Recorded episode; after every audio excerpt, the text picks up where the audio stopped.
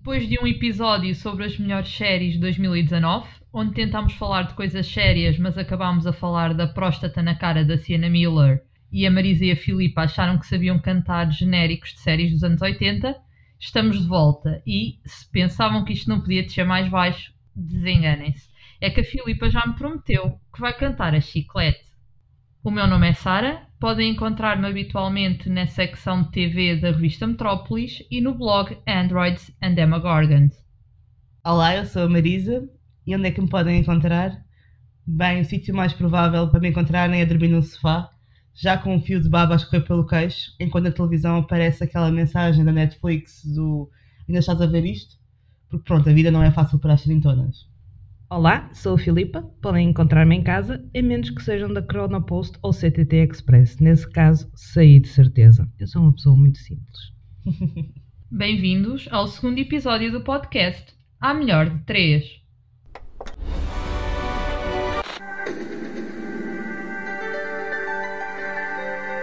You teach him to watch television. no time for the jibber jabber.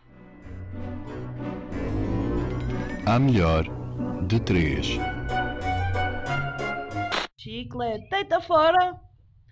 Sem demora. Au, au, au. Não sei o resto. Olá a todos, o prometido é devido e estamos aqui para mais um episódio sobre séries e seriólicos. Hoje vamos falar sobre os principais destaques das últimas semanas e sobre o nosso histórico enquanto fãs de séries. Spoiler alert, posso desde já adiantar que o delas é um bocado miserável. Guilty of charge. Mas antes disso, queria falar um pouco convosco sobre como foi a reação das pessoas uh, ao nosso primeiro episódio. Eu pessoalmente fiquei verdadeiramente sensibilizada com a simpatia de toda a gente uh, e não tivemos de pagar a ninguém. Eu posso dizer que estou muito desiludida com isso. Eu sei que tu ficaste sensibilizada, mas eu estou desiludida criei aqui algumas expectativas e a verdade é que não se cumpriram. Não sei se vocês têm a mesma sensação, mas logo nos primeiros 5 minutos do episódio, eu e a Filipa protagonizamos dois momentos musicais incríveis, de estrela. E eu estava à espera que depois de cantarmos o The Love Boat e o Family Ties, que choveriam pedidos para formarmos um projeto musical, assim uma espécie de TV revival, e ah, não aconteceu, ninguém nos elogiou. Ninguém falou nisso. Ninguém me contatou por causa da maneira como nós cantamos. E foi tão bom. Nem sequer para fazer um, pá, um, um karaoke assim num bar rasca por trás rasca, da igreja. Onde os sapatos colam na gordura. Não, não é isso. Eu, é acho, isso. eu acho que os agentes musicais estão a deixar ou passar uma grande oportunidade de fazer uma espécie de dueto Maria Leal Jorge Martínez. Mas de qualidade. Eu não dois em um. Tens tanta qualidade como eu com o fogo de artifício, possivelmente. Dizer já que eu mudo mais depressa de género do que sou a Maria Leal, portanto isso fica, é, fica a Marisa. Mas pronto, a parte da questão de, de, nenhum agente nos ter contactado, pronto, vamos dar, lá está, uma nota positiva, as pessoas gostaram e vieram comentar. É uma recompensa fraquinha face ao silêncio dos produtores musicais, mas é o que é. Eu, eu acho que devemos insistir, Marisa. Eu acho que devemos insistir. Eu, eu, não, eu não esperava, vocês lembram-se que eram duas pessoas e um, e um cão. Uhum. Quando eu acordei e tinha a caixa de mensagens cheia, eu pensei que finalmente, finalmente tinham, uh, tinham publicado a minha sextape. É que eu ando a submeter lá anda a submeter lá anos e já, já passei por todos, todos os formatos do corpo, todas as idades e ninguém publica aquilo. E eu pensei, tu queres ver que saiu? pensei, opá, tu queres ver, tu queres ver que eu insultei alguém, escrevi uma coisa onde não devia, como eu às vezes escrevo na brincadeira e depois não clico no enter. Queres ver que eu cliquei em enter e chamei assim um grande insulto? E depois comecei a ver que era por causa do nosso podcast e fiquei muito sensibilizada porque hum, estava à espera que fossem amigos chegados, obviamente que alguns também ouviram, mas pessoas que eu não vejo há mais de 20 anos, que de repente ouviram, tiraram uma hora do seu dia, ouviram o nosso podcast e ouviram mesmo. Eu fiquei tão sensibilizada e as reações foram tão positivas. Eu fiquei, fiquei muito sensibilizada também, ao ponto de ter ficado doente e sem voz. Ah, sim. Que ficamos todas. Foi a emoção do podcast. Queria mandar aqui um shout-out para o Manuel Guedes, que ouviu o podcast quando se estava a preparar para ser pai de primeira viagem. Eu acredito que nós o acalmamos e a pequenita dele já nasceu, parabéns. É o primeiro bebê à melhor de três, talvez. Oh, parabéns! Parabéns!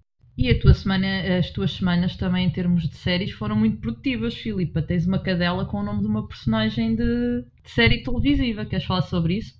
Exatamente, eu quero falar sobre isso. Adotei uma Castro Laboreiro, uma cadela grande, pelo menos vai ser enorme. E quando olhei para ela e para, para os meus chinelos destruídos, pensei: ai que giro! Zóia da Destroia. Então a série acabou por dar o nome à cadela. É Zóia, e as pessoas lá fora que não percebem inglês acham que eu não consigo dizer joia. Então é Zóia, oh Zoinha, anda cá, Zoinha.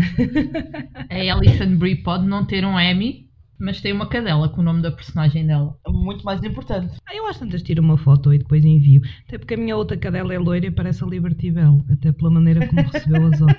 Ela tem 70 e tal, ela diz assim: Oh, mamãe, olha o que me trouxeram agora com esta idade. Então vamos lá falar de séries que é para isso que não nos pagam. Queria começar por destacar aqui uma série da HBO, que é The Outsider, que é uma série simplesmente brutal, e para mim é a melhor do ano até agora. E queria saber o que é que acharam da série. Eu posso dizer-te que estava muito entusiasmada por esta série. Acho que não há demasiado Stephen King na nossa vida, apesar de já todos vermos 1326 adaptações de livros de Stephen King ao cinema e à televisão.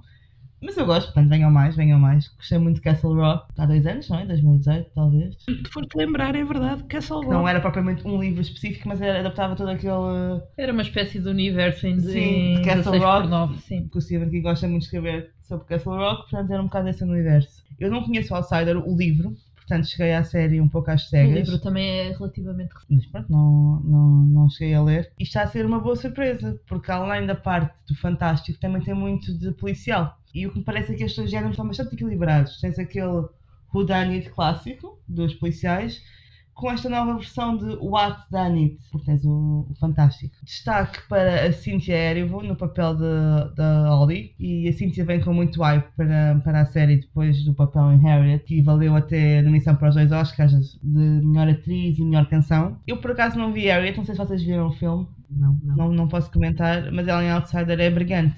Sobretudo porque não é uma personagem fácil, ela tem ali muitos trejeitos, é, é uma personagem peculiar. Ela lembra um bocado uma versão feminina do Sheldon Cooper menos besta. Sim, é verdade. E, mas também tinha a Sim. mania dela do lugar. Ela, logo no primeiro episódio dela, Depois foi. Sim, sim, sim. sim. expulsou uma pessoa do bar porque ali era o lugar dela. Por isso lembraste logo do, do Sheldon. Como não? Mas num registro dramático.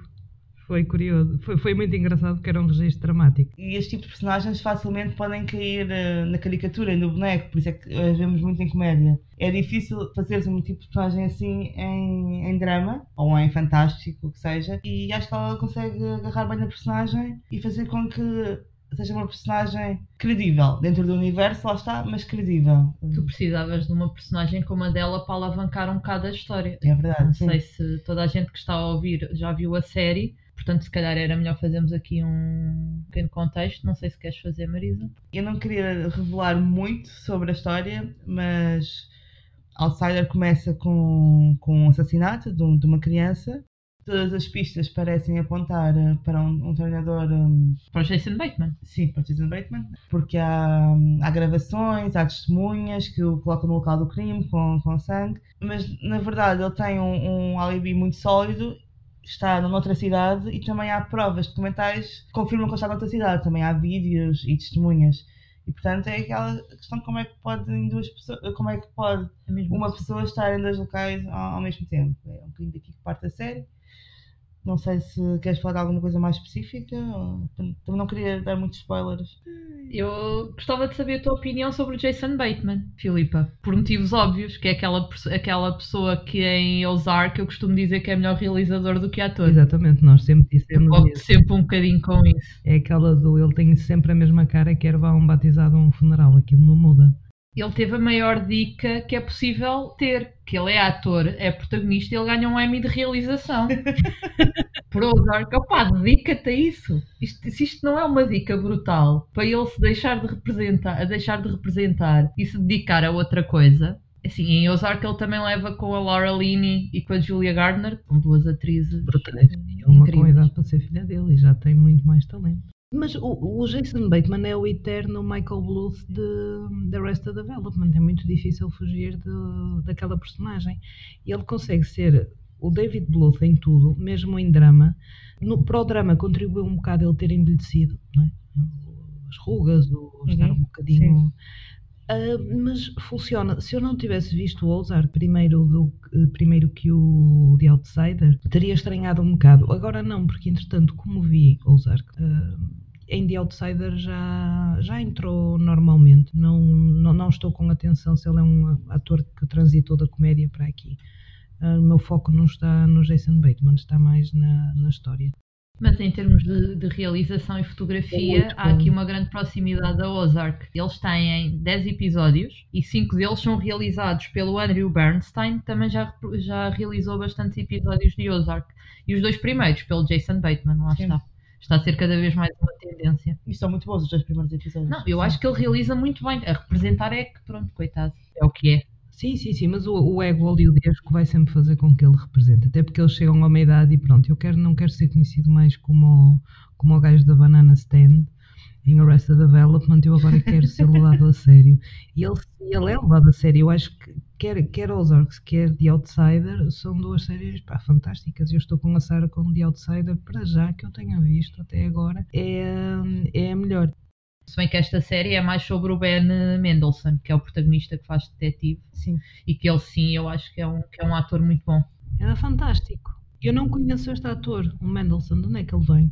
Ele, ele tem uma carreira basta- consideravelmente longa. Ele acaba sempre é por fazer segundas linhas. É daqueles que tu sabes que conheces de algum lado, mas não sabes bem de onde, não é? É E um ele aqui aquele acaba por, por estar envolvido na produção, por ser o protagonista e, e de forma competente. Acho que também era importante destacar o trabalho dele. Não, eu nunca li nenhum livro de Stephen King, ah, mas já vi os filmes e as séries. E têm todos um. Pelo menos as séries são todas muito semelhantes. Ainda não vi Mr. Mercedes. Que era o que eu ia destacar agora, que está disponível no AXN Now. Também saiu agora a segunda temporada. Eu, além de The Outsider, queria também fazer só aqui um curto destaque em relação a The Crown, que deveria ter seis temporadas, afinal vai ter só cinco, e já foi escolhida a última rainha, que será a Umbridge, de Harry Potter, que é a Imelda Staunton, que é mais uma atriz completamente... Ela é brutal. Ah, fantástica. Eu, eu não sabia que ia ser ela. Mas dá ali uns ares a Olivia Colman, por acaso, não concordam? A transição não foi bem feita da, da Claire Foy para, para, para a Olivia Colman. Foi um ano a seguir ao outro. foi um ano a seguir ao outro, mas eh, eu vi a temporada toda, vi com a minha mãe e, e estávamos. Eu, eu perguntei-lhe mesmo: consegues ver a rainha? Não. Então a conclusão que eu cheguei, a Olivia Colman é muito mais parecida com a atriz que fez de Princesa Margaret na primeira temporada e na segunda, quando era novinha, porque é uma atriz demasiado alta. A altura dela, o porte dela, apesar de ser sério de rainha, é alta e tem um. Porque, eh, quer a Claire foi, quer agora a Dolores Umbridge, que eu não me lembro o nome dela, desculpem, são mais pequenas, mais Anafaditas. anafaditas, exatamente, era o que dizia o que, o que dizia o que prescindiu de ser rei, que chamava Cookie ou qualquer coisa, porque ela parecia uma bolacha, não era a rainha mãe.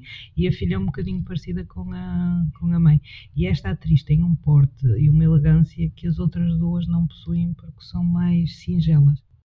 Bem, eu não concordo muito, mas a verdade é que eu não acompanho The Crown de forma tão regular como vocês. Curiosamente, eu acho que tanto a Olivia Colman como a Claire parecem com a rainha, mas de maneiras diferentes. A transição de uma para a outra não resulta tanto, porque de forma isolada elas parecem a rainha, mas não se parecem uma com a outra. Não sei como é que isto é possível, mas eu sinto que não há Uhum. essa tra- transição entre elas. E mais do que a Olivia Colman ter esse porte, o que me faz confusão foi o que a Sarah referiu da, da proximidade de anos a narrativa não corresponde à diferença de idades entre elas as duas. Isso fez-me alguma, alguma confusão. Sim, também, é- também é verdade. Não sei como é que eles vão fazer agora com a Imelda, estou, curiosa. Possi- Possivelmente vão acabar por fazer o mesmo, porque eles agora estão a fazer o surgimento da Diana e da Margaret Thatcher, que será a Gillian Anderson de- Uhum, do, sim. do X-Files.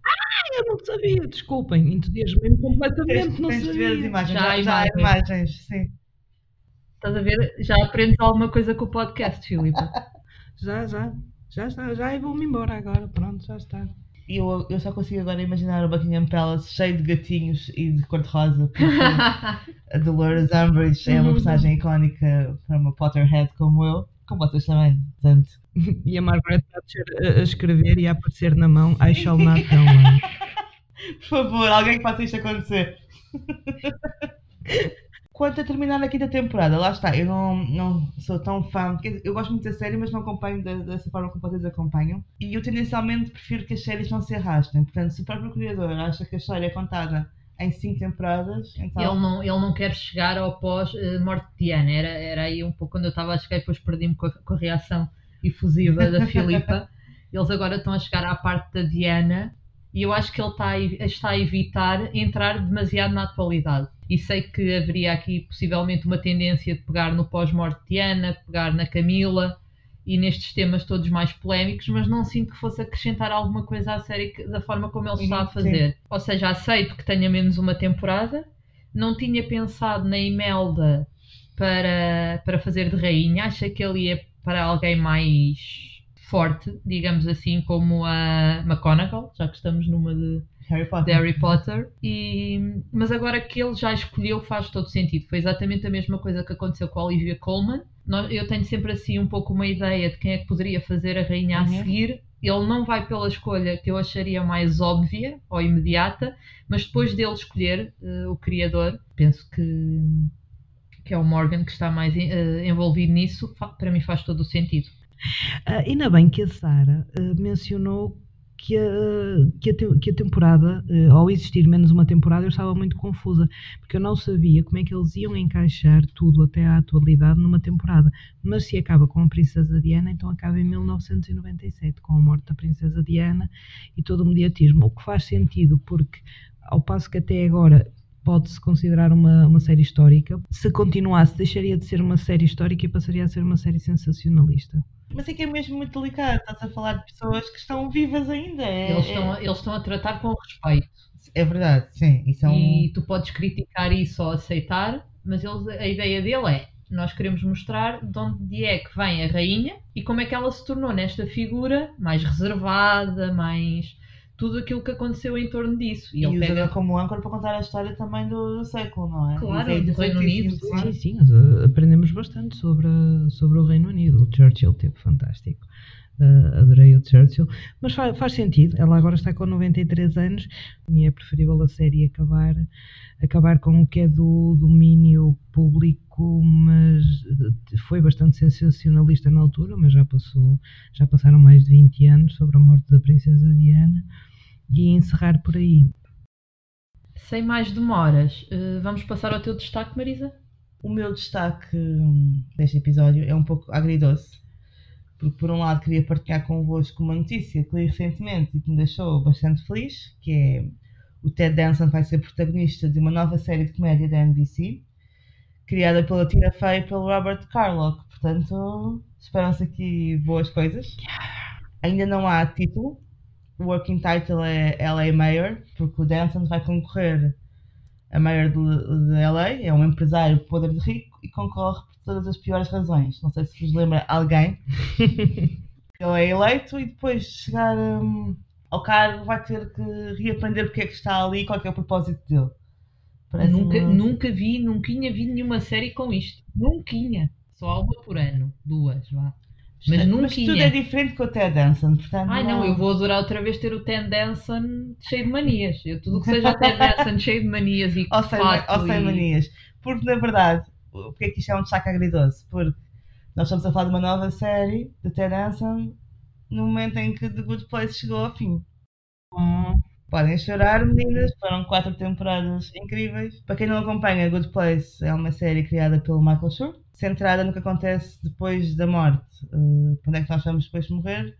Acompanhamos a viagem da Eleanor, a protagonista, que é interpretada pela Kristen Bell, e o Ted Danson é uma espécie de anfitrião deste Good Place, digamos mestre assim. cerimónias. Sim, Eu acho que tu devias deixar um desafio às pessoas, Marisa, de até ao próximo podcast, quem ainda não viu esta série, ver, porque a série é, é realmente pelo incrível. menos a primeira temporada. É genial, é. Já, já sobra tão pouco boa comédia, tão pouca boa comédia que tive. Eu não, não consegui ver o fim porque eu não estou, não estou preparada, estou em negação. Estás em negação, não é, Filipe? Completamente. Porque é uma série inteligente. Uh, tem as piadas mais óbvias, tem uh, referências a pop culture, mas depois tens imensas referências filosóficas que no papel podias dizer, epá, que coisa aborrecida, mas funciona. E é preciso um, um argumento muito inteligente, além do, do cast uh, ser incrível. E para mim o Ted Danson era a alma da série. Hum, ele é uma figura carismática, é muito fofinho, desde desde o tempo de Cheers, que ele é a alma da, das séries, digamos assim. Portanto, estou contente de ter já um próximo papel.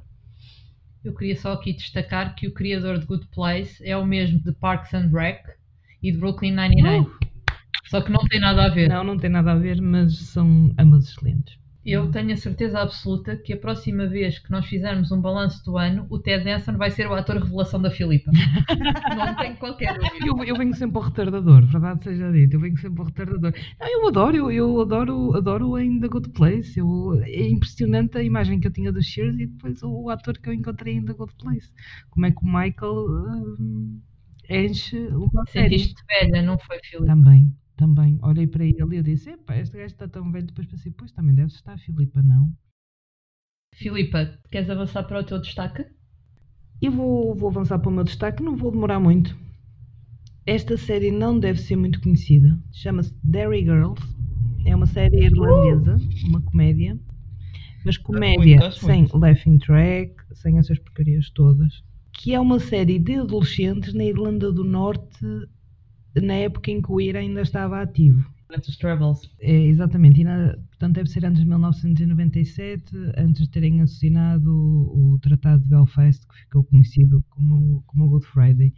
It was a wee Good Friday? Ah, e eu estava um bocado relutante por causa. Primeiro já fui usada por Riverdale, depois porque todas as séries de teenager não correspondem em nada à minha adolescência e eu acho que até a Sara, que é mais nova, pode concordar com isso. Nos Estados Unidos nós temos o quarterback, temos o class clown, eh, temos o nerd. Quer dizer, só eu no, no minha, na minha adolescência já estava a preencher três papéis. Já estava a acumular funções na escola. Eh, Regra geral, quando são séries dos Estados Unidos, nós identificamos com séries como tipo Dead 70 Show, temos de andar para trás Sim. porque nós tivemos um regime chamado Estado Novo, que nos deixou muito tempo na escuridão e as coisas chegaram aqui com atraso.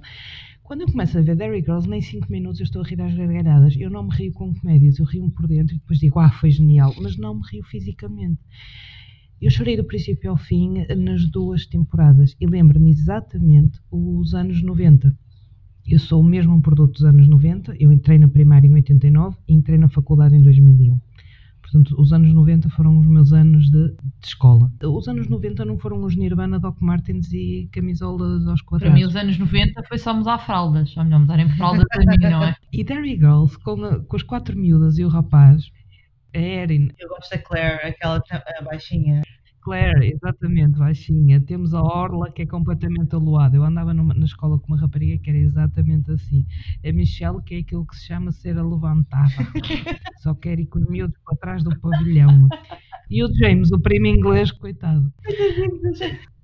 Não é que seja igual. Não havia a questão política, mas havia sempre um primo de alguém que vinha da Venezuela, da África do Sul. Eh, E todas as coisas que elas fazem são muito mais típicas de adolescente. Lá está, não há um colégio de freiras na minha adolescência, adolescência também não houve. Uh, não temos os Troubles, mas é muito relatable. A maneira como elas interagem umas com as outras. Sim. Derry Girls eu recomendo a toda a gente, Netflix, são duas temporadas, poucos episódios, 20 e tal minutos, vê-se muito, muito bem. Fiquei muito surpreendida, não esperava este tipo de humor e rime, rime, rime, rime, rime. Vocês estão aí a armar-se em cultas, ai tal, anos 90, mas vocês nessa altura só viam o Batatune, tipo. Vocês não ainda navegantes da lua e não sei o quê.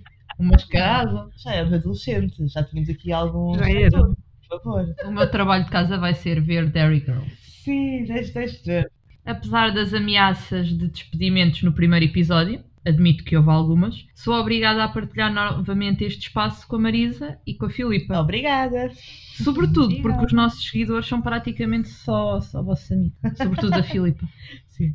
Portanto, o meu objetivo agora é manchar a vossa reputação. Estão, estão ok com isso? Está tudo bem? Não há grande reputação para, ainda para manchar, portanto, para mim tudo ok. Que reputação, Sara, que reputação. Então, há um jogo muito popular que é visto em talk shows como o da Ellen e em Portugal no 5 para a meia-noite, que é o Eu Nunca. Certo. Basicamente, uma de nós diz uma frase e quem tiver uma resposta afirmativa vai ter algumas explicações a, a fazer. Nada como começar para percebermos melhor como é que isto funciona. Estás à altura, Marisa? Ah, portanto, eu é que vou manchar a vossa reputação, é isso? Tem esse poder? O melhor fica sempre ao fim. ah, tá bem, tá bem. então vamos lá, vamos lá a isso. Marido. Muito bem. Primeiro, eu nunca, eu nunca cedi à pressão popular e fingi gostar de uma série que odiei só porque os meus amigos ou família gostam. Eu nunca. Eu nunca. Opa, eu já. Como assim? Pois, eh, lamento. Não é bem fazer o frete, mas eu suavizo um bocadinho a minha opinião sobre uma série se vejo que vai gerar muito, muito, muita celeuma. Mas isso é diferente. Eu nunca digo, ai não, não gosto nada disso. Eu digo, ah, gostas? Não, ainda não consegui ver. Por exemplo, Casa de Papel é um exemplo paradigmático. Lá vai a Filipa perder os amigos. É e agora. eu, e eu, porque eu não gosto. Eu tentei ver A Casa de Papel, fiquei a meio da primeira temporada. Mas quando as pessoas me dizem, e há muita gente a gostar imenso de Casa de Papel, eu não consigo dizer que odiei. Então digo, ah, pois não é bem o meu tipo de série, eu não tive tempo de ver. E não digo, odiei. É assim, eu com a Casa de Papel passo um bocado por isso, porque eu tenho amigos que me dizem que é a melhor série de sempre. Lá está, sim. Em primeiro lugar, eu digo que eles têm mau gosto e que deviam ver séries melhores, não é? Ah, mas agora, a sério, eu não gosto da Casa de Papel, estou super ok com isso, consigo falar com as pessoas e dizer simplesmente que não é o meu tipo de série e não gostei. Não vou suavizar isso, se me perguntarem porque é que eu não gostei, eu consigo argumentar. Portanto, eu nunca fingi, nem suavizei de certa forma a minha opinião para agradar a quem quer que seja que gostou. E não, não estou a dizer isto com arrogância ou com o que quer que seja. Todos nós gostamos mais de umas séries do que outras, sobretudo nesta altura em que há tanta coisa Sim. E que nós temos que selecionar de certa forma o que, o que vemos. E eu, na altura, vi a Casa de Papel muito depois de toda a gente, Uhum. porque quando uma série tem muito hype, a não ser que seja algo que eu queria muito ver, acabo por ficar um pouco reticente. E eu na altura vi porque tinha que escrever sobre isso, porque foi um fenómeno tão grande que eu quis escrever sobre o fenómeno que estava a ser. Não tanto sobre a série, porque já não fazia muito sentido uma review da série, porque já Uhum, tinha começado sim. há algum tempo, mas sobre o fenómeno todo que se tinha instalado ali. E acho que foi um fenómeno exagerado. Continuo a dizer isso. Certamente não vou perder amigos por causa disso. Não perdi Não por causa da Handmaid's Tale também. Eu acho que a Otília não gosta da Casa de Papel, portanto, eh, ela ficou chateada com a Handmaid's Tale e acho que desta vez. Lá, Otília. Eu acho que tem personagens muito boas e não é uma péssima série, não é, não é uma má série. Não, não, isso não sei. Acho que é um bocadinho aquela questão da expectativa e do hype. E às vezes as séries, quando vais ver depois do hype, és muito mais crítico na visão que tens. Para mim foi o que aconteceu, claramente. Eu também vi um bocadinho mais tarde, depois toda a gente me dizer que era a melhor série do mundo. E para mim, mas é uma opinião muito pessoal, não, não Mas é- sobrevive a esse hype. Não. Mas é uma série cujo formato funciona bem. Nenhuma Sim. de nós, as três, gosta da série. A Filipa está calada porque não quer perder amigos. Não, não, eu não gosto tanto. Não, não, é que eu, eu nem me dou ao trabalho. Quer dizer, uma série para já em espanhol. Se me vou a Espanha, sou maltratada. Logo. Começa logo por aí. E depois com uma música, que é uma música da resistência italiana. Ah, só, só- a partir desses dois pressupostos, para mim já acabou a série. Não quero ver. A música é incrível. A Bela Tchau, sim, mas é, mas é o Bela Tchau. Bela Tchau, Bela Tchau, Bela Tchau, tchau, Tem tchau. um contexto muito especial. Mas tem um contexto especial para a Itália. A Filipa continua a dar tudo pelo CD.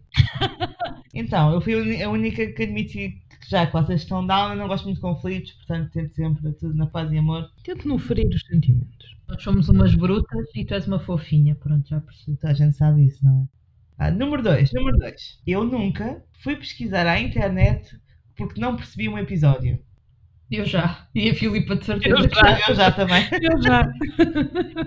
Mas isso não é uma coisa necessariamente má. Por não, exemplo, não, não. eu tenho muita tendência em Westworld, que é aquela série que a Filipa não percebe. Eu percebo mais um bocadinho. Mas eu tenho uma curiosidade imensa de ir, de ir ver reviews e comentários e de ouvir podcasts sobre aquela série para perceber até melhor o que aconteceu, porque às vezes é tanta informação ao mesmo tempo que preciso um pouco dessa ajuda. E eu tenho muito essa tendência, e digo isso sem qualquer problema, de ir ver à net alguns pormenores que me tenham escapado. Ou seja, não é tantas críticas a, aos episódios, mas aquelas análises mais detalhadas de easter eggs ou Referências, de referências sim, sim. ou teorias. Eu em Westworld com teorias, eu, eu vi, li imenso e, e com a Guerra dos Tronos também. Portanto, claramente um eu já. E tu, Filipa? Eu já. Lost. Eu estou a tentar lembrar-me de um episódio em que não tenha ido ver o que- à net o que é que se passou. Se calhar nos inícios em que a net não era tão rápida. Tu ainda agora não percebeste o final.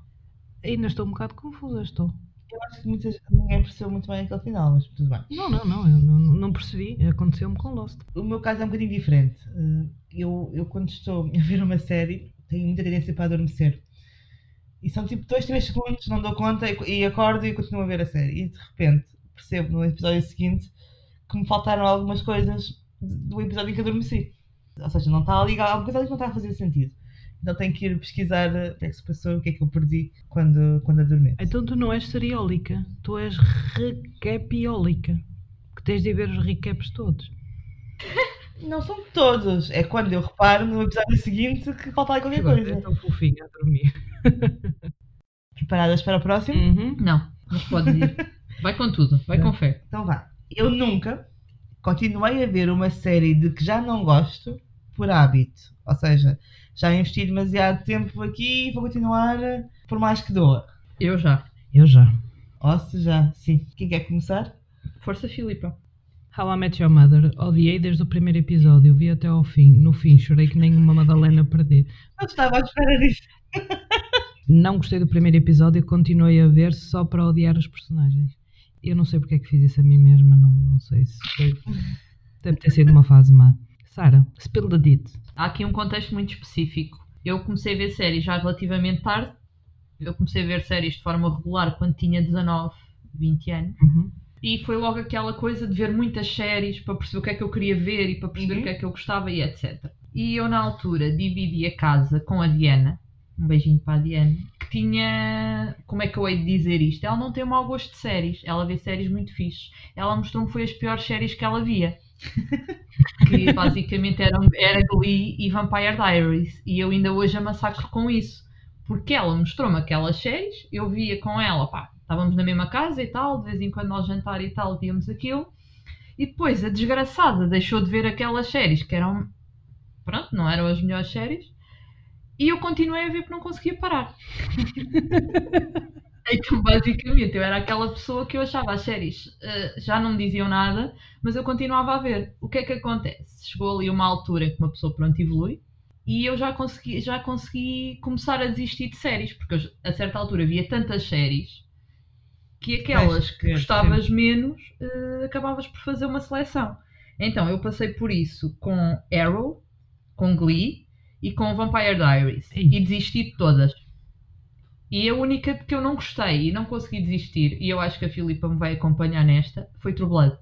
Uhum. Ah, Eu não gostava da série, achava que aquilo andava imenso à volta e eu tive que ver aquilo até ao fim. Era péssima, mas eu ainda quero que ver o resto. Ainda não vi. Mas ainda não eu desisti desisti de mesmo perceber. Exatamente. E outra série, uma das minhas primeiras séries favoritas, e isto comecei a ver antes da minha fase de ver muitas séries, ou seja, ainda vi na televisão, foi Ossos. Uhum. E eu já estava a fartar-me bastante daquilo, mas continuava a ver, porque estava muito investido, investida na série. E de repente ela engravidou, porque a atriz engravidou, arranjaram ali uma coisa Ah, em sim. 5 minutos. E eu, naquele dia, foi a primeira série de que eu desisti. É um pouco triste, porque era a minha série favorita e foi a primeira série de que eu desisti. até ao, até fim? Não, Ah, ela vi. engravidou em 5 minutos, por obra e graça do Espírito Santo, porque a atriz estava grávida e tinham que pôr isso na Sabes que história. só isso que é preciso para engravidar. 5 minutos. Tudo bem, tudo bem, mas basicamente tu sabias que aquele romance ia acontecer Foi precipitado toda a para gente acompanhar a... e demoraram, sei. demoraram, demoraram. E de um momento para o outro, como ela estava grávida e tinham que incluir isso na história, eles estavam a dormir juntos há não sei quanto tempo e ela estava grávida. Pá, não. Só o facto de ela ter sexo com alguém fazia- fez-me confusão. E eu nem sequer seguia a série, só apanhava aqui e ali. Once Upon a Time, in Anatomy of Grey, sim. Guilty. Cheia de moral a gozar com a Filipe e depois vai saber. Espera, eu consegui parar, mas demorei. Eu lembro quando via Once Upon a Time, revirava imenso os olhos, já não conseguia. aguentar um, a storyline, mas pá, fiquei, fiquei, porque, por exemplo, em Once Upon a Time, acho a premissa da série brilhante, Uhum. que é aquela vida alternativa da- das personagens dos, dos contos de fada, mas depois perderam-se completamente em fanservice. Eu, once upon a time, hei de falar contigo sobre isso, Marisa. Mas, mas vamos deixar a conversa evoluir mais um bocadinho. Beijinho, Joana. E e os efeitos especiais Eu, eu- eu tenho, vídeos do meu Crisma em que os efeitos especiais são muito melhores. são melhores. Completamente, aquilo era, era péssimo, mas a ideia é genial. Portanto, imaginem isso feito agora com os recursos que existem agora. É assim, é ABC. Tu não podes estar à espera de uma cena espetacular em termos de efeitos visuais da ABC. Pois. É o que é. Eles fazem imensa contenção. Pelo menos das séries que eu conheço, há uma, uma forte contenção de custos no- na parte dos efeitos visuais. Que é uma coisa em que a CW aposta Sim, e que depois acaba por Pá, retirar se bastantes vais frutos fazer daí. uma série eh, do universo fantástico, tens de ter bons efeitos especiais. Tens de ter. Senão não vale a pena. sim, sim. Era um bocado sofrível, sim, em termos Sim, de efeitos sim, sim, sim. visuais. Ou não fazes, ou tens ou não tens. Exatamente. Anatomia de Grey, eh, eu tentei e depois fiquei muito agarrada, que é o que acontece às pessoas que nem Anatomia de Grey.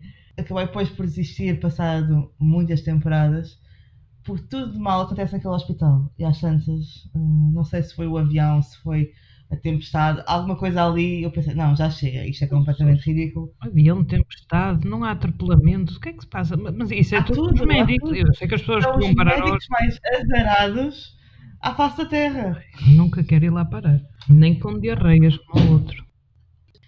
Eu nunca desisti de uma série a meio do primeiro episódio. Eu já. Eu já. Eu nunca. Contem lá, qual foi a Filipa, série queres que começar? Começa a começar, que eu estou a tentar lembrar-me do nome. Só houve uma série que eu não acabei o primeiro episódio, pelo menos de que eu me lembro. Eu agora mesmo que quisesse parar não posso, porque eu quando vou ver o episódio é para escrever sobre ele.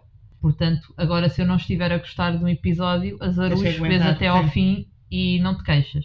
E eu agora possivelmente vou-vos chocar com a única série que eu me lembro de ter desistido, e eu vi para aí 5 ou 10 minutos desta série, nessa altura dos 19 anos, não lhe voltei a pegar. Epá, era num parque de estacionamento e eu lembro-me dele, que era o protagonista, e lembro de uma miúda, e era do Walking Dead.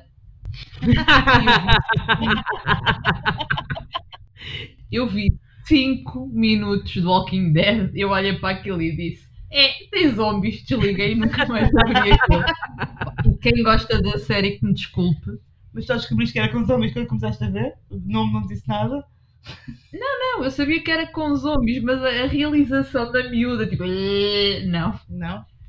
E, e eu, por um lado, também não tive curi- curiosidade de voltar a ver, poderia ter tido, se calhar agora até já gostaria, mas como os meus amigos que veem a série sofrem por ver a série.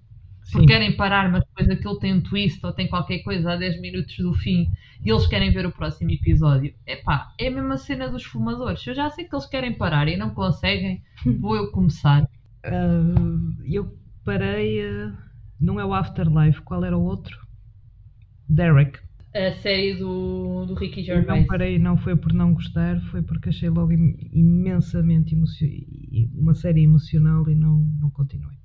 Queres só dar um pequeno contexto da, da história para quem não conhece? Eu por acaso vi, vi alguns episódios, vi a primeira temporada dessa O, série. o, o Derek é o que se chama, o que nós chamamos um, um simplório, uma alma pura. Trabalha, ele trabalha, eu já não me lembro, numa, num lar de terceira idade. Os lares de terceira idade por si só já são uma coisa que me choca bastante e que mexe bastante comigo. Ah, eu comecei a ver ah, só um bocado e sei que as pessoas estava à espera, eu conheço como, como humorista e quando comecei a ver um bocadinho, vi o que era num lar de terceira idade que- e acabei por não ver. Decidi, optei, optei por nunca vi até hoje. Tanto que agora saiu o Afterlife e eu também não, não vi. Não são séries fáceis, mas é assim. O Ricky Gervais tem aquele lado cómico, mesmo fanfarrão. Ele tem um, um género cómico duro, cru. Ele está-se a Ele é borrifar. pungente, Se as é? pessoas vão levar a, a bem ou a Eu mal. adoro, eu adoro o Ricky Gervais, sem sombra de dúvida. E eu gosto muito desse lado humano da comédia dele. E muita gente não gosta dele, eu isso tenho noção. Mas o humor do Ricky Gervais é mesmo o meu tipo de humor. Isto é, isto é mais um, um aspecto pessoal meu, um traço meu. Eu não consigo lidar com a morte e com o luto. Automaticamente, uma série que explora muito isso, mesmo que seja com comédia, eu não consigo. Uh, já respondemos todas? Sim, já, já, já. Já não tenho mais nada para vocês. Filipa, tu agora vais tentar xingar-nos, mas isto vai se virar contra ti. Hum, ok. Estás pronta? Estou pronta. Eu nunca desejei a morte de um personagem. Eu já. Eu já. Quer to elaborate? Espera aí, tua resposta. Eu nunca. Aldrabona. A Filipa via Game of Thrones. Mas nunca, nunca desejei a morte de uma personagem. Joffrey. Não, era dos meus favoritos. Littlefinger. Adoro o gajo. A Jon Sansa. Snow. Sansa. Não me aquece nem me arrefece. Se ela morre ou não. Daenerys. Ah, pode ir passear com os dragões para onde quiser, desde que não passe por cima de mim. Cersei. Hum, adoro a Cersei. Podem continuar a perguntar-me, estou aqui toda a noite. Toda a Agora, noite. e- agora é a música do Tay. Toda a noite. Mentira, mentira, eu já, eu já. Ah, Então. Peaky Blinders, Grace, a mulher do Tommy. Só porque é mulher dele. Eu, é assim, ó ó, Filipa, tu nem precisas que uma pessoa faça pouco de ti. Tu Ela fazes isso a sozinha. Jeito. Eu vejo o autocarro e meto-me lá de baixo. Completamente. É Uma personagem em Peaky Blinders achei completamente irritante. The Loudest Voice, adorei o papel dela. Mas ali só queria que ela morresse e que o Tommy seguisse com a vida dele. Eu já. O Captain Hook de Once Upon a Time. Volta Once Upon a Time. É uma constante na vida da não, Marisa. não, porque isto realmente está mal, tá mal resolvido. Completamente. Vou, vou admitir. Eh, e a personagem, basicamente, eh, havia ali muito fanservice e não sei do rumo e por mim desaparecia. Mas mais importante, o Captain Hook em Once Upon a Time, eu quis muito, muito que o Murdoch de MacGyver morresse. Porque era aquela personagem que morria num episódio e voltava sempre, dois episódios a seguir. Não havia saco para aquilo. Porque a primeira vez é tipo, uau, ele está vivo. Mas quando fazem isso cinco vezes, seis vezes, sete vezes, é, é mau. É, mas isso é uma artimanha que tu cada vez mais vês em séries. Tu em Castle, eles houve uma altura que acabavam todas as temporadas, ou com a Stana ou com o Nathan, em perigos de vida. Não, isso é diferente. O Murdoch era o mau. Era. E ele voltava sempre.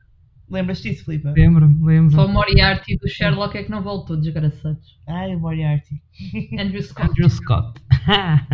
Esse gajo é incrível.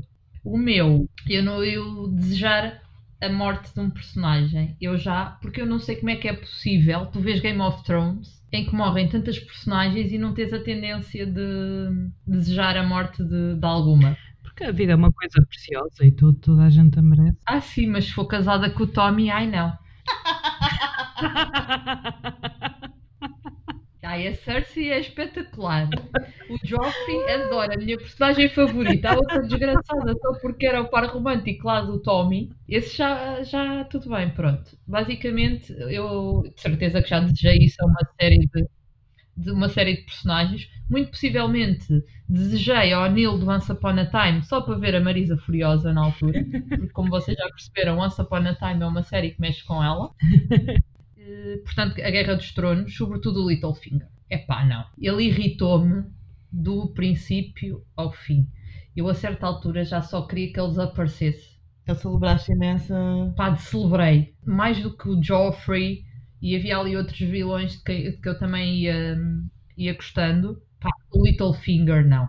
F- Festejei aquilo de uma maneira, ainda por cima da forma que foi. Epá, Foi brutal. épico, sim. Adorei. Foi épico, claro, claro que foi épico. E assim, de certeza que já também de outras personagens que em algum momento me estavam a irritar, provavelmente assim numa frustração do momento, posso ter dito, epá, nunca mais desaparece esta personagem. Às vezes nem é bem o morrer, é tipo o desaparecer dali que já não tens paciência para, para os aturar. Eu em Game of Thrones tinha muito isso. Ok, seguinte. Força. Eu nunca apanhei uma série podre na televisão e acabei sentada toda a tarde a ver. claro, óbvio. Eu já. É assim, toda, eu ia dizer eu já, mas toda a tarde, Ah, eu já. Toda a tarde, todo o dia, uma toda a tarde não. Não, às vezes imagina, está a dar uma série. Anatomia de Grey nunca me aconteceu, felizmente, estou bem de saúde, não se preocupem.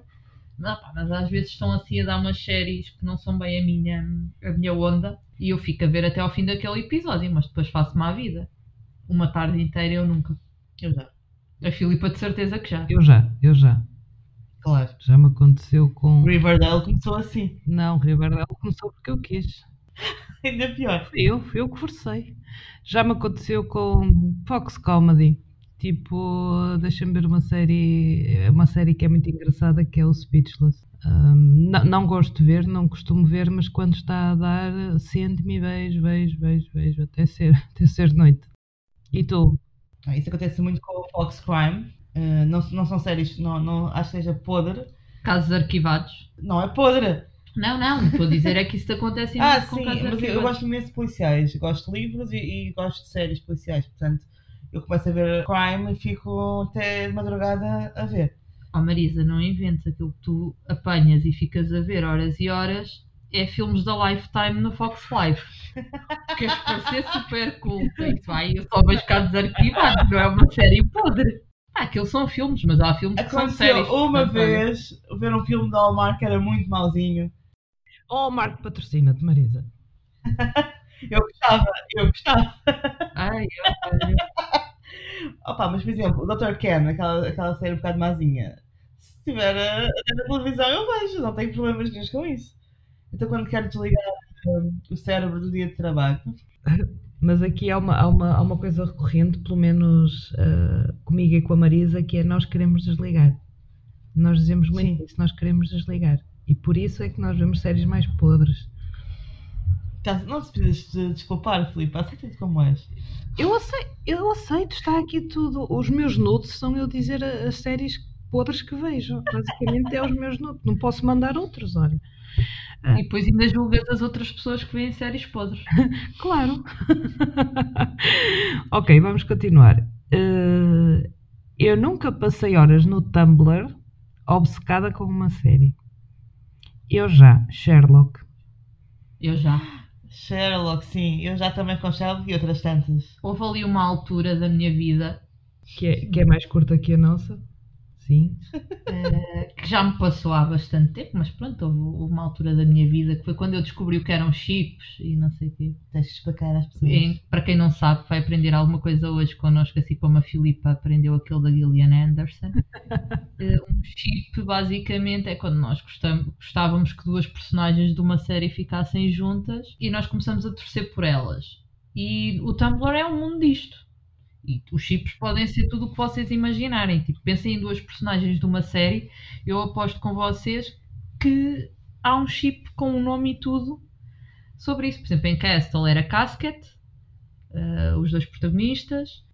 Eu nessa altura ia, ia agora já não vou, já nem me lembro da última vez que fui ao Tumblr, mas nessa altura em que vivia de forma mais aguerrida as séries e, e investia mesmo em. Depois cresci, não é? Toda a gente Depois, depois a vida aconteceu e as coisas Depois a vida aconteceu e eu agora tenho mais que fazer do que Exatamente. ir ao Tumblr. Ne- Não era só pelos chips que eu ia ao Tumblr, havia quotes, havia GIFs, Sim, havia sim. memes. Vive-se as séries de forma diferente no Tumblr. Eu também, quando era mais novinha, Exatamente. ia lá muitas vezes e tenho uma conta de uma série no Tumblr, mas vamos eh, seguir em frente. Não só via como criei uma conta. Uhum. Ok, Sabes qual que é a série? não. Criminal Minds. Ai que horror, valha-me Eu Deus. vou procurar. Eu sei que tinha duas contas. É o teu desafio, Filipe, é encontrar a minha conta Encontrar a de tua Criminal conta. Eu sei que tinha uma série, uma série para decoração de interiores e arte e não sei o quê, e depois tinha a das séries, que aí era a loucura total. O em Sherlock, o único chip era com o Sherlock e o Watson. Portanto, uma pessoa pode encontrar com, O Moriarty também havia um com com o força. Ou com a. Molly. O da Molly era muito mais fraquinho. E, e, o, eh, e o Mycroft com as sobremesas, que eu me lembro, era assim. Pessoas que nos estão a ouvir, se, se começarem a entrar por aí, vocês vão ver coisas que às vezes nem querem. Ok, mais uma, não é? Eu nunca deixei de ver uma série só porque outras pessoas a consideram má. Eu nunca. Eu nunca. Eu nunca não tenho vergonha nenhuma disso. Ah, claramente, eu estou super na boa com, com as séries que eventualmente sejam guilty pleasures. Eu também, Eu vejo Good Witch, portanto, exatamente. Então somos, somos é três mulheres que estão de bem com a sua segura e com a sim. sua vida. Ótimo, é excelente, é isto que nós recomendamos lá para casa. Sara, ataca! Ai que medo. Então, vamos lá às minhas perguntas. Eu nunca fiz uma maratona de uma série completa em poucos dias. Eu já. eu já Eu já. ser seriólica é um bocado fazer isso. Não, imagina, eu houve três séries com que eu fiz isso, na Uhum. altura em que, em que fui operada ao joelho e pronto, estive acamada durante umas semanas. Eu vi Castle e vi Dexter. Aliás, eu vi as oito temporadas de Dexter e consegui ver o último episódio primeiro do que alguns amigos meus que viam mesmo a série. Eu só fazia aquilo, eu estava em casa sem, sem Uhum, nada para sim. fazer e só via isso. E houve uma altura em que eu fiquei doente e tive que tirar folga do trabalho e vi as duas primeiras temporadas de Orphan Black non-stop. Marisa. Eu já vi muita coisa. Lembro-se que a Modern Family para aí 3 ou 4 temporadas de de uma só vez. Orange is the New Black vi duas seasons eh, também mais ou menos seguidas. Opa, sim, já vi muita coisa ao longo desta vida. Destes 34 anos. Já, já vi muita coisa. E tu, Felipe? Breaking Bad. Nunca tinha Uhum. visto, já ia a meio da quinta temporada, vi em dois dias. E ao Uau. terceiro dia tive febre, 39 graus. e não há nenhuma explicação a não ser eu só ter parado 5 horas para dormir e ter estado sempre a ver, sempre a ver, sempre a ver. Nunca pensei que pudesse levar um cenário de febre. E não me arrependo minimamente. Muito bem. E The Witcher? Não, não, não foi bem uma maratona porque eu não vivo sozinho. Ah, e é difícil concentrar-te numa série quando tens pessoas a passar e a rirem-se na tua cara porque tu estás ali a olhar para aquilo como se nunca tivesses visto o Henry Cavill noutra. Ah, portanto, não. Os meus não faço maratonas de guilty pleasures porque é aquelas coisas que eu vejo como, como certos, certas pessoas veem porno. É na intimidade. Com moderação. Não, não, não. Quando ninguém está a ver. Vamos aproveitar aqui a deixa de The Witcher. Eu disse que te ia chatear um bocadinho com isto. Venha, venha. Eu nunca vi uma série simplesmente porque o protagonista era jeitoso. Nunca. eu já. Eu já. Eu nunca. Eu sei que tu queres que eu vá para The Witcher, mas a verdade é que eu vi The Witcher por causa, por causa de já existirem livros e especialmente Uhum. um videojogo. Calhou de Uhum. ser o Henry Cavill, que como vocês sabem, eu não gostei dele em Super-Homem, portanto tinha desistido dele desde a época dos The Tudors. E, e as vezes que viste eh, novas maratonas e que já vais para aí na terceira ou quarta vez que estás a ver a série é sempre pelo É argumento. porque não percebo não percebia bem a, a cronologia. Porque há cenas no presente, há cenas há 15, 20 anos Uhum. e há outras acho que há 50 anos. Agora, Riverdale eu vi por causa do Cole Sprouse, que é o ator que faz de Jughead. Porquê? A personagem dele tem 17 anos e o ator passa bem por 17 anos, apesar de ter 27. Isso é creepy, Filipe. Cuidado, cuidado. Onde é que ele vai? Assim, Daqui a bocado estás a dizer, ai, eu vi o Young Sheldon. Ai, que horror! Que horror! Que horror! Que horror! Então acabei de dizer, ele faz 17 anos a fazer 18, não é? Ah, e, ele tem 27 anos, o ator, mais novo, 9 anos do que eu, mas passa bem por 17 porque não tem aquele aspecto. Tem um aspecto mais teen. É só Ri- Riverdale, não é? Só Riverdale. Black Sails. Black Sails, é, eu gosto de piratas. Black Sails é melhor do que Game of Thrones. Black Sails é uma série muito superior. Eh, tudo o resto é bónus, percebes? Sempre que aparece um ruivo, é bónus. Tabu. O Tom Hardy fez a série com o pai dele e eu acho muito bonito quando um filho e um pai fazem coisas juntos. E Sherlock? Hum, e Sherlock, eu, eh, eu li os livros, nunca vi a série, eh, gosto muito de Sherlock e estava curiosa para saber como é que funcionava no mundo moderno. Tu estás aí com tanta treta, Filipe. A sério, nem tu acreditas nisso. Eu a seguir já vou tratar da treta da Marisa. Eu, quando fui ver Sherlock, eu não ia adivinhar que ele ia estar assim. Assim como, Filipe? Assim, assim, assim com olhos azuis e com o, com o casaco da, Be- da Belstaff. E depois a seguir, a seguir foste ver Star Trek também só por. Só, só, vi, só vi o filme em que ele entra, não vi mais nada. Opa, vocês são do. A sério, vocês são do piorio. Vocês, vocês, sério, vocês não estão mais, meu Deus. Pronto, eu, eu, eu admiti logo que eu já. E houve sobretudo duas séries que eu vi e que depois parei de ver, pronto. Foi Arrow, por causa do Stephen Amell. Uhum. E acho que há muita gente que me compreende, de certeza. Não. E Vampire Diaries. Não. A, Sara gosta deles bonitinhos. Olha, era um dos motivos porque eu ia ao Tumblr. Olha, vês? Mas depo- depois comecei a ver mais séries pelo conteúdo. Tu parece uma vez um que disse eu, eu, eu, via, eu, eu via Game of Thrones só por causa das mamas, mas depois comecei a gostar da história. E True Blood, lá está. Eu acho que também só vi True Blood até ao fim por causa do Alexander Skarsgård. Skarsgård é outra loiça. Esse tem cada... Quando eles são nórdicos, uh, os nórdicos são espécimes muito acima do comum Homo sapiens. E agora, queres tratar tu da saúde da Marisa ou, ou deixas para mim? A Marisa disse eu nunca. Eu nunca? Pete, eu nunca. Não me acredito. A falar sério. Eu disse-te que não via o da Good Witch. Olha, uma que eu não, não terminei o piloto porque eu vi Hallmark, comecei a ver aquilo e pensei, não, até eu tenho limites, Riverdale ok, tudo bem. e tu disseste-me assim, mas tem o Mike, de Donas de Casa Desesperadas. E portanto, tinha que gostavas do Mike de Donas de Casa Desesperadas. Eu gosto do Mike de Casa Desesperadas, mas eu gostava de Donas de Casa Desesperadas. Porquê é que tu continuas a ver The Good Witch? É uma série fofinha. Uh, não, há, não há vilões, é tipo... Marisa, porquê é que tu foste ver Game of Silence, Terriers e Tell Me a Story? Nem conheço nenhuma dessas. Quais são os gajos? Não queiras, não perdes nada. O que é que essas três séries têm em comum? São boas séries. Não, não. O que é que essas três séries têm em comum? Nem as conheço. Explica, marido. O Michael Raymond James, que era o Neil Once Upon a Time. Ah. E é isto que eu chamo um knockout. Mas espera aí. A pergunta foi: eu nunca vi uma série porque o protagonista era jeitoso. Vais-me dizer que o argumento de Game of Silence era espetacular. Mas fazia lembrar aquele filme Sleepers. Grande filme. Tá bem, Maria. Kevin Bacon e Brad Pitt. filme, lá está, Se, filme. se achas que ainda não foi um KO, tenho outra pergunta para ti. Já que Terriers era tão espetacular, qual é que era a história? Era a história de dois amigos. Aham.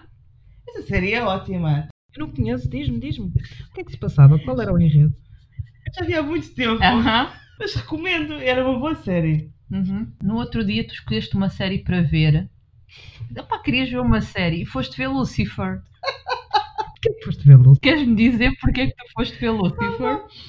Pronto, eu fui ver Lucifer por causa do Tom Ellis, mas.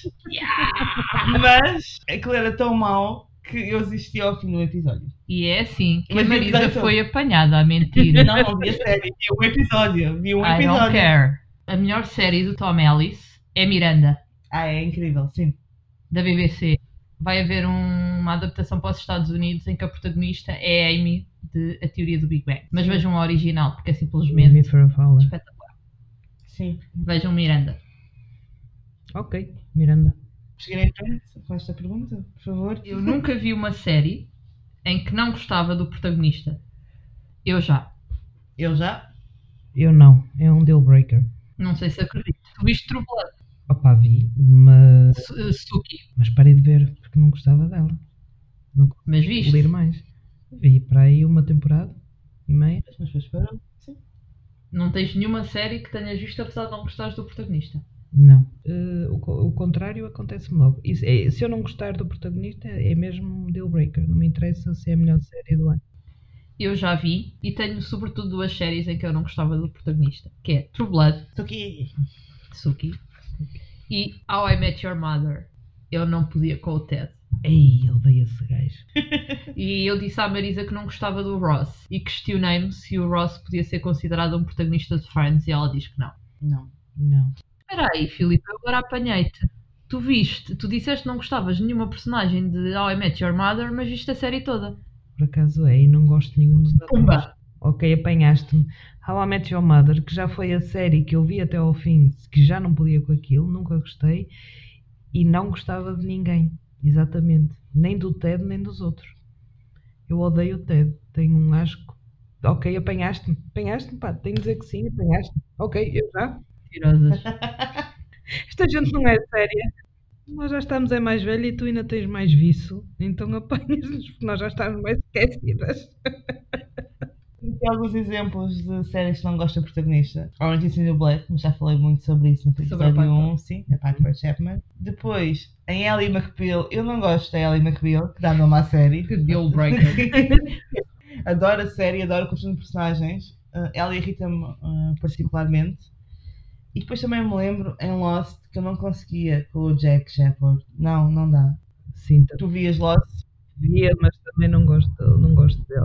Oh, Filipe, a série, já foste apanhado outra vez. Opa, mas é que é assim, não, é, não, não há só ele, há o Sawyer também. E há outras pessoas. protagonista? Não acho que o protagonista aqui é, é, é o. Jack de Lost. Ok, vocês consideram mesmo, tal como no TED, eu considero que é o grupo todo, mas é o TED que é, não é? O principal em How I Met Your Mother. Podes considerar que são. Pois é, em Friends há vários. Em- Agora, se for, por exemplo, Sherlock, o protagonista é aquele. Acabou. É o Benedict. Cumberbatch. E é nesse sentido que eu estava a pensar. Não num elenco em que dividem as atenções. Em que não há um central. Eu em Friends e How Your Mother acho que é o grupo todo. Em Lost eu considero o Jack o protagonista. E ele irritava-me imenso como protagonista, porque era muito control freak, não era? E obsessivo. Respirava muito. Repara, se fores ver vídeos ao YouTube, vais reparar que ele está sempre a respirar. Ele está sempre. Tenho que ver isso agora. Mais um motivo para eu não gostar dele, portanto, ele respira. Eu nunca desisti de uma série porque o meu chip não se concretizou. Eu nunca. Eu nunca. Eu nunca. Tu estás a mentir, Marisa. Nós, Não. nós sabemos a tua fúria por Once Upon a Time. Mas eu continu- continuei a ver a série e depois o meu chip não se concretizar. Porque nós também víamos e tu, pronto, ok, vou ver mais um Não, mas bocadinho. é eh, o teu nunca é muito claro. Eu já vos envergonhei duas vezes. Eu vou deixar esta para a Joana Fortuna. Se ela quiser ir à caixa de comentários, eu vou deixar esta para ela. Eu já. Filipa, Então, Como é que se chamava aquela série que é com o. Com... o- Riverdale. Não, aquele que. Young Sheldon. Não! Ai, me impingiram o Young Sheldon. Que horror! Tu é que gostas deles mais novos. Porquê que achas que ela gosta de Family Guy? É por causa do Stewie.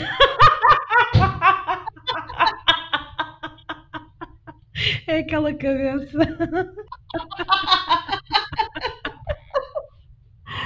Um, Sleepy Hollow. O Tom Mason não fica com a Nicole Beharie. E então eu deixei de ver. Porque estava mesmo a torcer por eles. A série não é nada de excepcional, mas o personagem dele faz a série toda, mas sem ela, não. Paraste de ver depois disso, ok. Parei de ver depois disso, sim. Então, isto põe fim ao nosso jogo. Ok. Quem é ganhou? Acho que caíram um bocadinho na, na consideração dos vossos amigos. Sobretudo porque são mentirosas. Mas ganhámos o jogo. Eu ganhei porque vos apanhei em falso duas vezes. A ti três, mas Não, não. Mas antes de irmos embora, vamos à nossa rubrica final, que depois será publicada na nossa página de Facebook e vocês também vão poder responder a este dilema. No segundo episódio, este desafio é contigo, Filipa. Estamos muito curiosas. Sim. Oh, receosas. É uma honra poder escolher esta semana e eu quero que tenham em atenção que é necessário conhecer o personagem do Hermano José no Credo. Vão ao YouTube. Aqui vai, meninas, preparadas? Uhum. Marisa, preferias ver séries que consideras excelentes, mas o protagonista é sempre o Henry Cavill? Ok. Não parece uma má combinação, mas sim. 2. Ver séries que consideras péssimas, mas a protagonista é sempre a Meryl Streep? Uhum. Ou 3. Ver séries sem restrição de elenco, mas o Herman José parece como personagem do Credo em todas as cenas com vinho. Com vinho! Com vinho, que ele parece para roubar o vinho.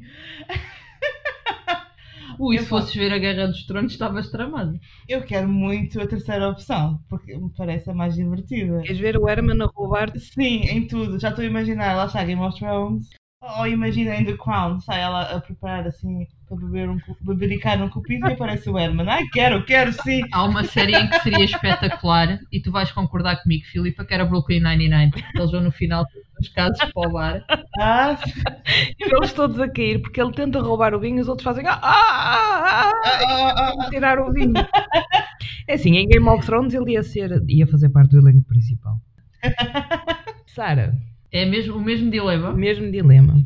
Eu estou bastante dividida entre a primeira e a terceira. Porque eu não tenho nada contra o Harry Cavill, só a favor. Era uma opção eh, muito agradável a primeira, não era? Mas ele é, É, estou dividida. comédia, drama, terror, tudo. Tudo bem. Posso ter a primeira e a terceira em combo? Ou Como seja, assim? tenho o Harry Cavill, eu como protagonista, e o outro aparece a. Sim.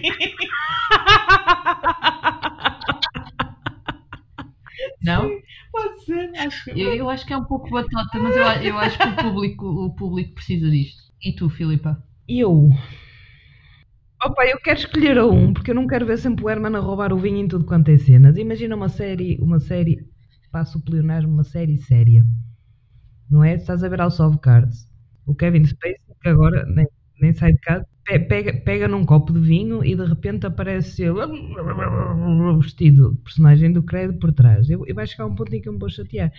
Portanto, eu vou escolher a opção 1, um, séries muito boas e pronto, o protagonista é sempre o Henry Cavill, tem de ser. É chato. Em alguma série as calças são de romper.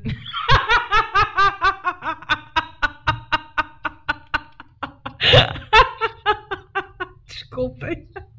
Epá, mas é- é- eu agora estou a passar-me flash na cabeça de cenas com vinho onde podia aparecer o Herman. Dá para tudo. Tu tens imensas cenas românticas nas séries que envolvem vinho. Exatamente. E cenas de reabilitação em que o pessoal foge dos centros para ir beber. Sim. E no Cheers, aquele bar estava lá sempre também. How I Met Your Mother, Friends. Tudo.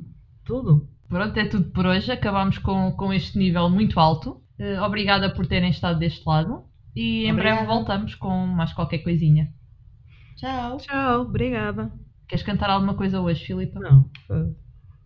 Sometimes you wanna go where everybody knows your name.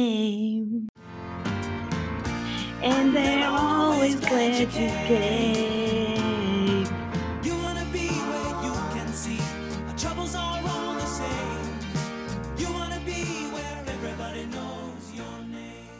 A melhor de três.